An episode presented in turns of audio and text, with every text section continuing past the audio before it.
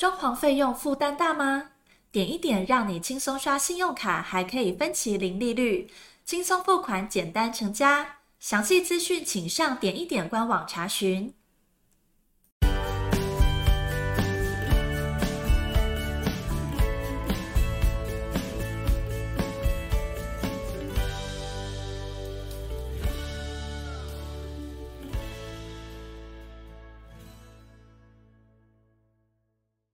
欢迎收听你家我家，我是频道主持人 Jordan，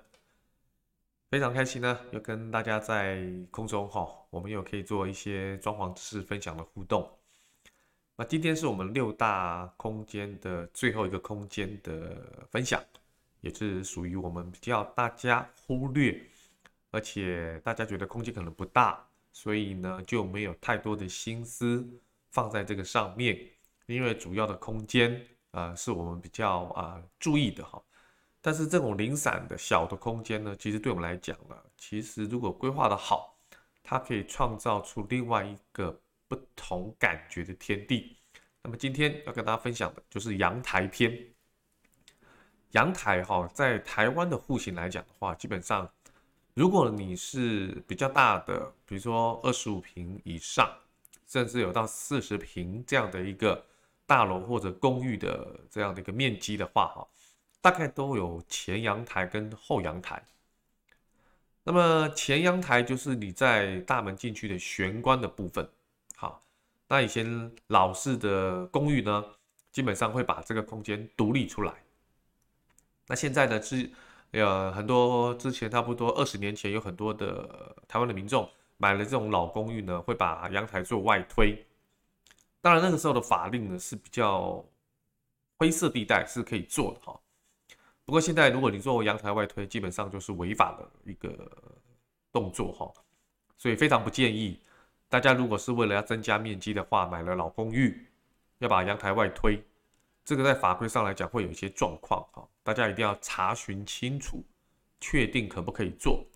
好，千万不要以身试法。那再来就是后阳台的部分，后阳台其实很多人都规划成一个所谓洗衣啦、晾衣啦的一个空间，所以我们今天呢，那很多人说洗衣晾衣的空间有什么好讲的？其实呢，它是一个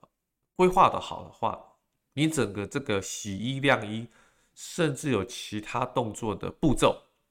你会更加的明确，更加的有效率。Jordan 一直强调哈，在住家的空间配置当中哈，包括像我们的厨房，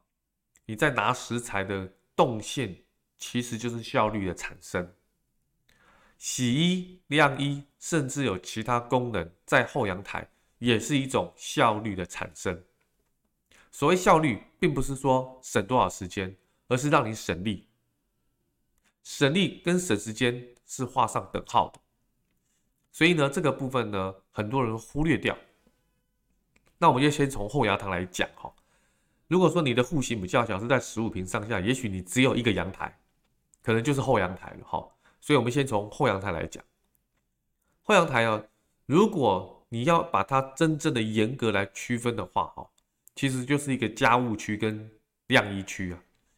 如果够大，当然会有个休闲区啊，但我们会稍微提过哈。那什么叫家务区？哈，就是今天这个区里面哈，有很多摆放清洁家里的一些清洁用品，比如说你的呃吸尘器、拖把、洗衣机，好，还有洗洁剂，好，还有衣架、晾衣杆等等，好，这些都是属于家阳台的家务范围。那这些。阳台的这个家务范围呢，各位可以看到哈，在晾衣区的晾衣杆基本上都是在后阳台的置顶。后阳台置顶的部分呢，哈，以前早期都是用那种木头的，有没有一根的杆子来晒衣服跟晾衣服？那么现在比较进步的话，是有那种上下拉式的，用手上下拉式的，这样你晒衣服会比较好晒。现在更先进的是有那种。电动的这种晾衣架，也就是衣服在我们这个差不多成人身高的这个部分来晾，晾好之后呢，使用电动可以直接往上升，也是很方便，很省力，就不用用手去手动去拉了。好，当然这种电动晾衣架是比较费用上比较贵，啊，但是它比较方便啊，比较省力。好，那洗衣机，洗衣机呢，基本上呢。啊，现在很多家庭是希望说，洗衣机跟烘干机有的是二合一，有的分别两台，当然就要看这个家庭的衣物量。这个家庭如果是只有一对夫妻，甚至是单身贵族的话，我觉得洗衣机跟烘干机一体是 OK 的。虽然洗衣机跟烘干机一体的这个烘干机的这个能量，烘干的这个效率哈，没有那么完美，但应该也足够。但是如果说你是一家四口啊，夫妻一对跟有两一双儿女的话，基本上呢，我比较建议就是说，洗衣机跟烘干机要分开，因为单独的烘干机的效能跟烘干的效率会比较好。可是如果你洗衣机跟烘干机要分开的话，那你的空间要必须够大。如果是欧美品牌的洗衣机跟烘干机，尤其是烘干机，很多是吃瓦斯的，不是吃电的，因为吃瓦斯的功率会比较强，烘干效果会比较好。那这个管线的配置怎么跟热水器做一个搭配，这有赖设计师跟工班师傅的一个施工过程。通常热水器呢都是镶在后阳台的墙壁上，不管是哪一面的墙壁上，所以呢。基本上，你的洗衣机跟烘干机跟热水器的距离方向，跟你拿出来这个烘干机跟洗衣机的衣服要怎么去挂衣服，这个衣服要避免到热水器，可是这个衣服呢要跟烘干机跟洗衣机离得近，这个动线要规划得好。基本上晒衣服的区域跟热水器跟火这件事情要离远一点，但是要跟洗衣机跟烘干机。这样的距离是近一点，因为你把衣服从烘干机拿出来去晒，或者从洗衣机拿出来去晒的时候，基本上比较不费力。好，这个是家务区的一个搭配。好，有的更仔细一点，可能会有一个直接就是有个平台啊，就是说你的家务区直接有个平台是可以把衣服烘干之后，然后在这个平台上面直接折放衣服。直接拿回衣柜，就不必折放衣服，是在家里的卧室里面做这件事情啊。这个是一个很方便的一个动线，但是重点还是说你的后阳台要够大。好，那后阳台需要一个什么东西呢？基本上刚不是说晾衣嘛，哈，那洗衣单是洗衣机，可是这个洗衣哈还有分两个层次，一种当然就是把衣服放放到洗衣机，OK，可是另外一种就是说贴身的衣物。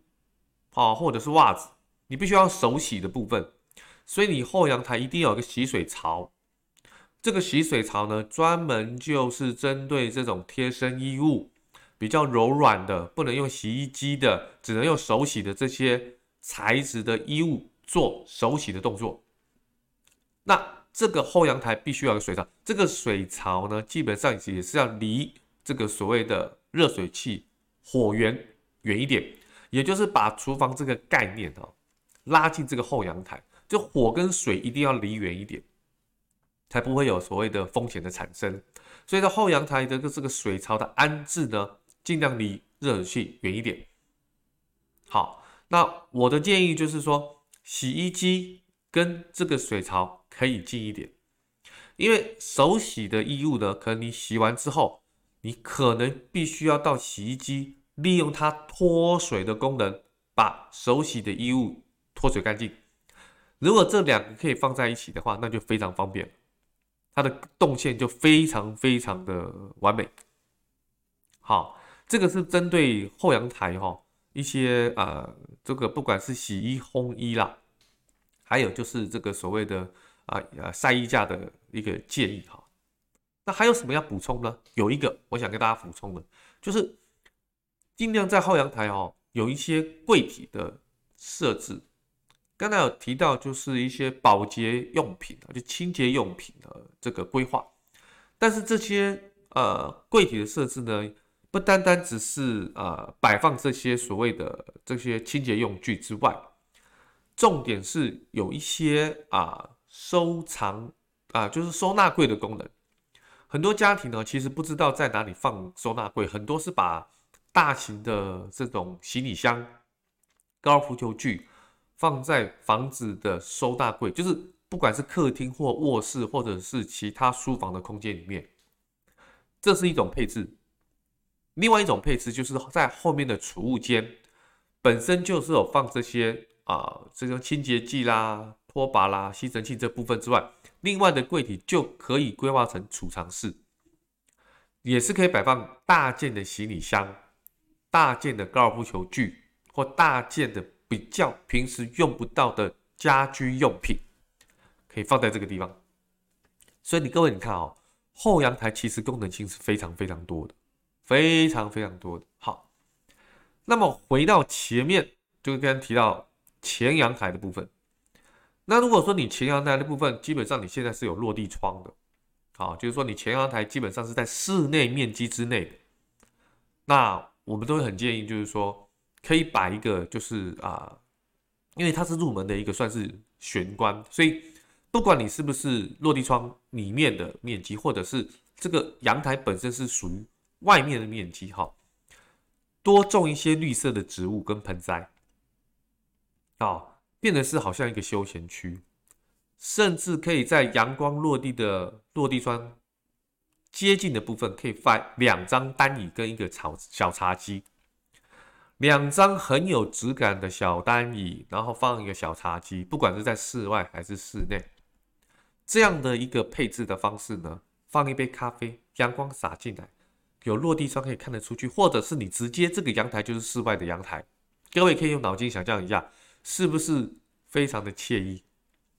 但是它还是有个前提，就是说你这个大楼或者你这个公寓，你看出去外面的风景其实是让你心情很愉悦的。如果你看出去的风景是对面的楼梯、对面的楼层，那其实这个就有点就是画蛇添足了，就没有必要了，就没有必要。好，甚至有人呢，在所谓的阳台的部分呢，因为有的进去的玄关并不是阳台。它只是就是室内空间，就客厅的，所以在阳台是在客厅的另外一侧。那这样的好处是什么？那这个阳台呢，就不是进去的玄关了。这样的好处就是说，这个阳台就会规划一个小小的读书的区域，一个小书桌，可以降低阳台。好，那这样的衣呃书柜啦、书桌呢，是在没有书房的状况之下，你可以放在所谓的这个阳台的侧边，可以办办公、看看书。玩玩游戏都是一个非常好的选择。那所以阳台这样的一个前阳台的规划呢，你就不会浪费掉。而且因为你有这样的一个书桌，你一定会摆放书或者是电脑相关性的这种产品，哈，好电子用品，你就会让自己感觉到非常有那种文化气息。好，所以今天呃，Jordan 跟大家分享的，不管是后阳台的配置，或是前阳台的配置呢，其实在很多的配置细项当中呢，尤其是后阳台针对水跟火的配置，稍微动线要很注意。前阳台呢，绿色的盆栽跟植物呢，点缀整个空间的明亮度。两张单椅，一个小茶几，让整个阳台变成是休闲区。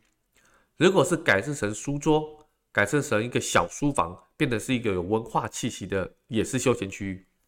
甚至你可以把这两个都可以结合，如果你的前阳台是够大的话。所以呢，其实阳台这两个前后这样的一个空间呢，各位有没有可以用脑筋去想象一下，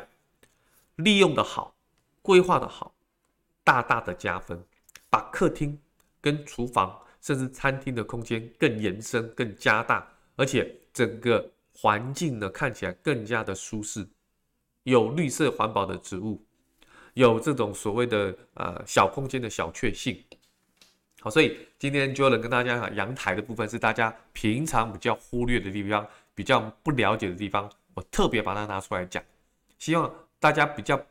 没有观察到的地方，透过你家我家的 Podcast，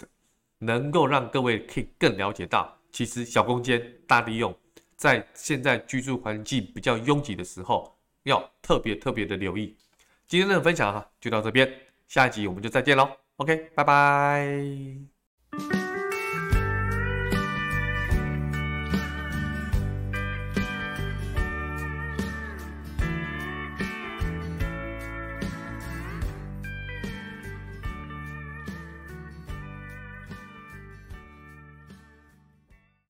装潢费用负担大吗？点一点让你轻松刷信用卡，还可以分期零利率，轻松付款，简单成家。详细资讯请上点一点官网查询。